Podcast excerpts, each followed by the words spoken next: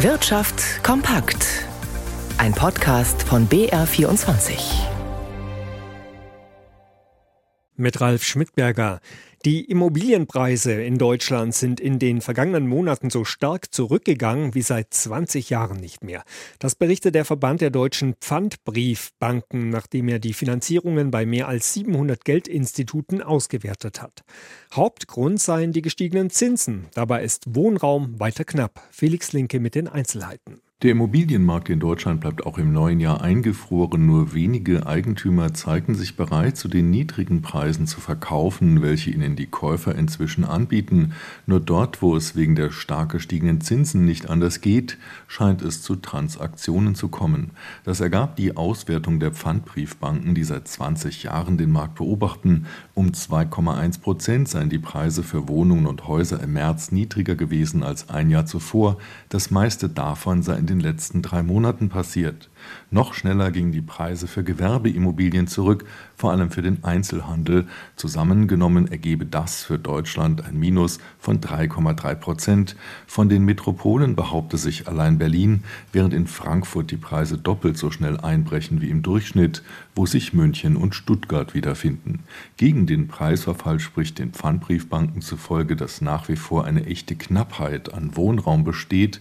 Das werde zu weiter steigenden Mieten führen. Eine Entlastung durch den Wohnungsbau ist nicht zu erwarten, weil die Bautätigkeit deutlich nachgelassen hat. Die Inflation in den USA ist überraschend weiter gesunken. Die Teuerungsrate für Waren und Dienstleistungen legte im April noch um 4,9 Prozent zu, wie das Arbeitsministerium in Washington mitteilte. Im März waren es 5 Prozent. In Deutschland lag die Inflationsrate deutlich höher, nämlich bei 7,2 Prozent. Das Statistische Bundesamt hat damit eine erste Schätzung bestätigt. Der Schweizer Pharmakonzern Sandoz will seinen Standort im oberbayerischen Holzkirchen stärken. Über viele Jahre hinweg war dort immer wieder an einer Neuausrichtung gefeilt worden, aber auch nach der angekündigten Investition einer zweistelligen Millionensumme kommen Veränderungen auf die Beschäftigten zu. Nikolaus Nützel zu den Hintergründen. Ein hochmodernes Biotech-Labor soll in Holzkirchen entstehen, kündigt der Pharmakonzern Sandoz an, der in Deutschland auch für seine Marken 1A Pharma und Hexal bekannt ist. 25 Millionen Euro sollen fließen, die sich mit vorherigen Investitionen auf eine Summe von fast 100 Millionen addieren. 1986 hatte das Brüderpaar Strüngmann in Holzkirchen Hexal gegründet und im Jahr 2005 an die Firma Sandoz verkauft, die wiederum zum Schweizer Großkonzern Novartis gehört. Zwischenzeitlich hatte es ein Auf und Ab bei der Stellenzahl gegeben. Jetzt wolle man Holzkirchen gezielt bei der zukunftsträchtigen Medikamentensparte der Biosimilars stärken, erklärt Sandos.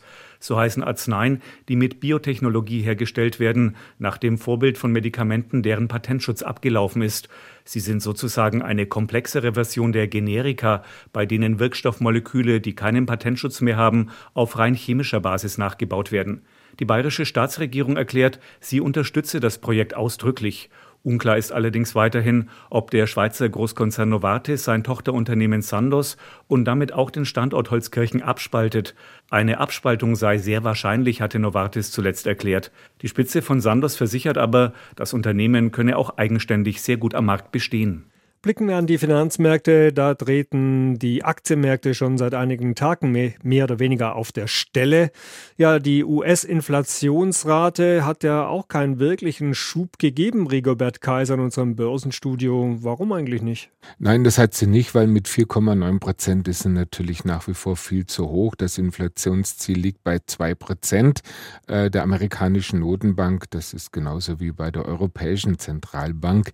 Und man geht jetzt an den Börsen dann zumindest davon aus, dass nach zehn Anhebungen in Folge äh, im Juni eine Zinspause seitens der Notenbank eingelegt wird, dass es also keinen weiteren Zinsschritt zunächst geben wird. Aber angesichts dieser hohen Inflation sind und können weitere Zinsschritte natürlich nicht ausgeschlossen werden. Also insofern nur so eine vorübergehende Entlastung und wenn man sich die Märkte anschaut, dann sieht man Dow Jones im Minus mit 0,4 Prozent, der Nasdaq dagegen mit plus einem Prozent.